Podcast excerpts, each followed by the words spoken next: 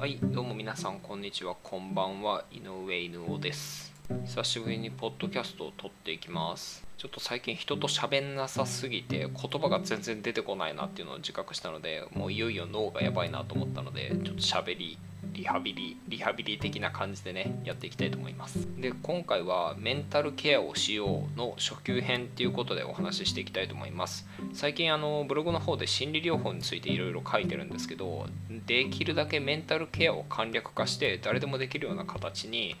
まあ落とし込んで発信できないかなと思って、まあ、その練習の一環ということでちょっとお話ししてみたいと思いますとメンタルケアで、まあ、一番誤解されてることなんですけど感情を消せるって思ってる人がいっぱいいるんですよね。まあ、あの瞑想とかね、まあ、そういったテクニックを使うと感情が消えるんじゃないかと思ってる人がいるんだけど、まあ、要は嫌な感情ですね。不快な感情を消せるんじゃないかって思ってる人がたくさんいるみたいなんだけど実はこれは間違ってて感情っていうのは基本的に消えないものなんですね。もちろんあのメンタルケアのそのトレーニングというか、えーま、エクササイズというかワークというかそういったものに取り組む取り組んだ結果感情っていうものが消えてしまうことはもちろんあるんだけどそれはあくまでも副次的な効果なんですよ。基本的には消せない。で消そうとすればするほど感情っていうものはそこに居続けるっていうこと。これが大前提なのでここのとこを誤解しないようにしておいてもらいたいかなと思います。じゃあとりあえず今回3つテクニックご紹介します。1 1個目は VAS っていうテクニックで2個目は脱フュージョン。で3つ目は瞑想ですね。ちょっとこれについてこれらについて軽くお話ししていきたいと思います。VAS についてなんですけどもこれはですねビジュアルアナログスケールといって、まあ、感情を視覚化する、まあ、点数化することによって自分の感情を客観的に見ようっていう手法なんですね。自分自身のストレスレベルとかそういったものを、ま、客観的に見ておかないとどのくらいこう改善していったのかっていうのが分かんない。で、えっと、どういったものに強く反応するのかとか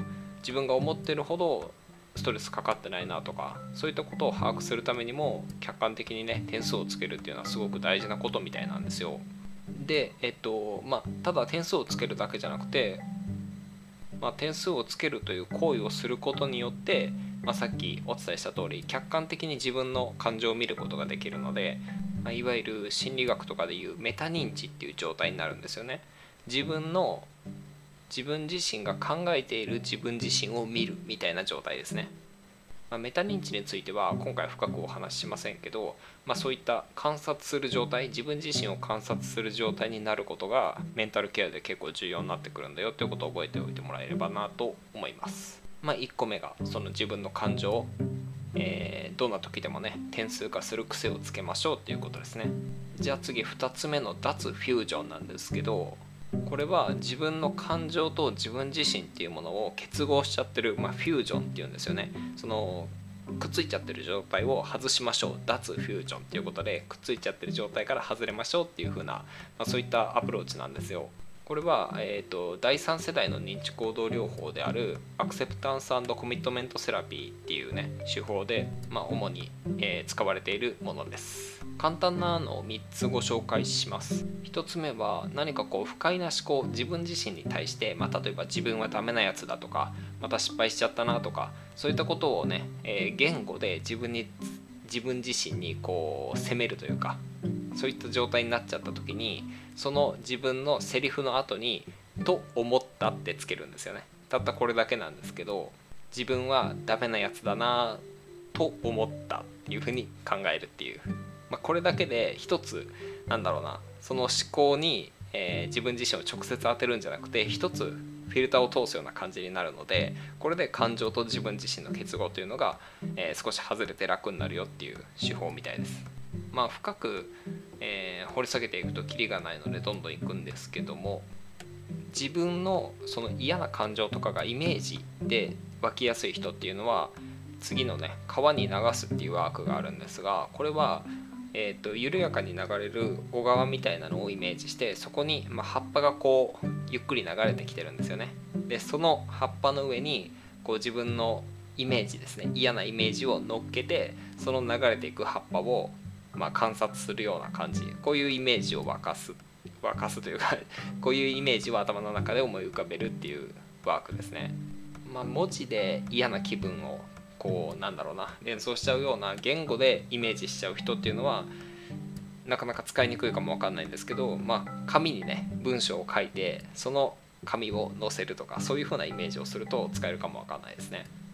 あと3つ目は僕がよく使ってるやつなんですけど感情そのものを暴れてる牛をイメージするんですよ。でその暴れてる牛はまあ、暴れてる状態の時っていうのはすごく狭い檻の中に入ってるんですよね。だから檻の中で暴れて檻にぶつかってダメージを受けるっていうような状態。これが脱あのこれがフュージョンの状態ですね。なので柵を大きくしてやって、まあ、牛がねこう移動しやすいように広い場所に移してやるんですよ。広い場所に放牧してやるイメージで感情を客観視するっていう方法です。個人的にはこの牛のワークがなんかこう一番しっくりくるんでよく使ってるんですけど脱フュージョンってちょっと調べてみると、まあ、ネット上でもたくさん出てきますし僕がよく読んでる「パレオな男」っていう、まあ、鈴木さんっていう方が書いてるブログなんですけどここでもね結構な量紹介されてます。言語で嫌なイメージというか、まあ、自分を責めちゃう人とか、まあ、嫌なこと考えちゃう人っていうのもいればまあ、映像として浮かべちゃう人もいるじゃないですか。なので、えっと、脱フュージョンのテクニックってすごくたくさんあるんで自分に合うものっていうものをいくつか見繕っておくと、まあ、その場その場で結構対応しやすいよっていうのでまあ割とおすすめです。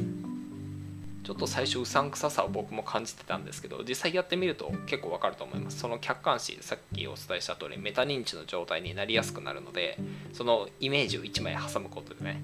結構ねあのメタ認知できる状態になるので感情に振り回されないような状況を作ることができると思います。で最後3つ目は瞑想です。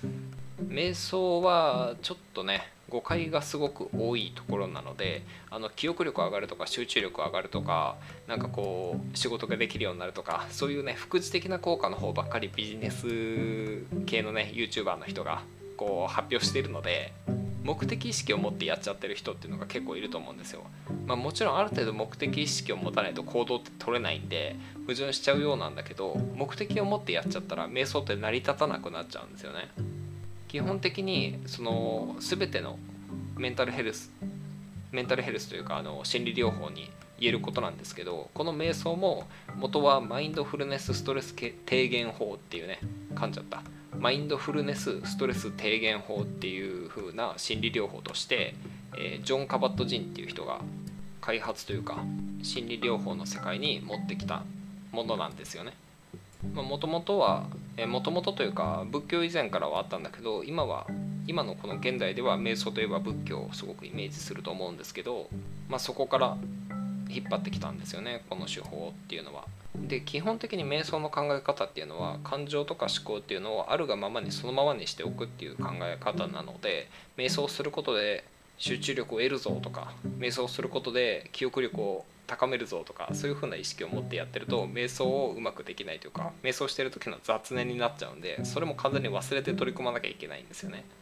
その状態がマインドフルネスの状態なのでここのとこあの、まあ、ビジネス系の YouTuber の人たちが瞑想を広める上で結構な弊害になっちゃってるところかなと個人的には思ってます、まあ、瞑想のやり方については、まあ、座って3回くらい深呼吸をして体をリラックスさせた後は、えーと、鼻のこの息が通ってる感覚っていうところに意識を集中して意識がまあいろんなことを考えちゃったりとか過去や未来のことをいろいろ考えちゃったりとかしたら、えっと、それに気づいてまた鼻の感覚に戻すっていう。これをひたすら繰り返すだけですね。瞑想にもいくつか種類があって歩行瞑想とか手動瞑想手を動かす瞑想ですね。そういったものがあったりとかあとはま日常の生活その皿を洗ったりとか歯磨きをしたりとかそういった日常の家事とかねそういう行動にもマインドフルな、えーと、意識の集中を与えてやれば瞑想と同じような効果を得られるとは言われています。仏教の、まあ、有名な僧侶の道元っていう人はそういう日常のサムサムっていうんですけどね雑務のことをあの禅寺とかでそのサムにサムの中にも、まあ、瞑想のようなものがあるよっていうことを道元も話してたらしいです。ということで、えっと、とりあえず3つ紹介してみたんですけど、まあ、最初にもお話しした通り感情っていうのは基本的に消せないのでどうやってどういう仕組みでこの心理療法が働いてるかっていうと感情を観察するメタ認知の視点っていうのを鍛えましょうっていうことなんですよ。基本的にはね。でこれが高まっていくと自分自身を観察する状態になるので感情と一歩距離を置いたような状態になれるんですよね。だから感情に飲まれないで行動ができる。つまり、えーと、メンタル的に、まあ、楽な状態になれますよっていう。心理療法は大体こういう仕組みになってます。いろいろ多すぎて、まあ、テクニックとかがね多すぎて混乱しちゃうんですけど基本的にはこのメタ認知能力を鍛えるっていうことが主軸に置かれてます。で、えっと、第2世代の、まあ、認知行動療法ですね CBT っていうんですけどこれだけはちょっとだけ違ってて、まあ、もちろんメタ認知能力というかメタ認知的な発想はするんだけど、えっと、思考の歪み認知の歪みっていうものを正しましょうということにアプローチの中心を置いてるんですね。だからこれだけはちょっと違うんですよ。と、第2世代第3世代っていうと第3世代の方がなんか優れてそうですけどそれも決してそういうことではなくて認知行動療法も非常に優れた心理療法の一つなので、えっと、興味がある方は調べてみてください。ちょっと手間がかかるんでね厄介なんですけど効果は効果というか、えっと、エビデンスも豊富ですし医学的なコンセンサスもしっかり取れてるので、えっと、何年か前に日本でも保険適用になりましたしね、えー、ちょっと難しいのでまあ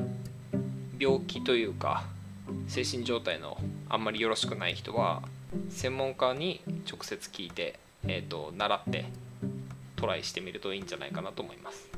ということで心理療法に関しては、まメタ認知能力を鍛えるっていうことが大事だよっていう話だったんですけど僕ストア哲学っていう哲学が好きなんですがこれはえっとねこのストア哲学の根本思想みたいなものがあるんですけどそれは自分次第でないものを軽く見よっていう言葉があるんですよね。エピクテトスっていう人が残してるんですけどこれはどういうことかっていうと自分がコントロールできないものはもうそのまま受け入れちゃうしかないから受け入れちゃって自分がコントロールできることだけに意識を集中しましょうねっていう話なんですよね。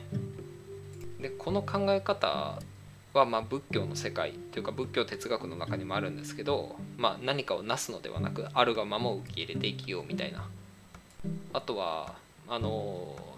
ニーバーの祈りっていうね神学者のニーバーさんっていう方が作ったね祈りがあるんですけどこれもちょっと正確には覚えてないんですが、まあ、変えられるものと変えられないものを見極めて変えられるものだけに意識を集中できる力をね与えたまえみたいな祈りがあるんですよ。で割とその哲学とか、まあ、そういう宗教の世界とかでも言われてることで、まあ、抵抗するからしんどいんですよね。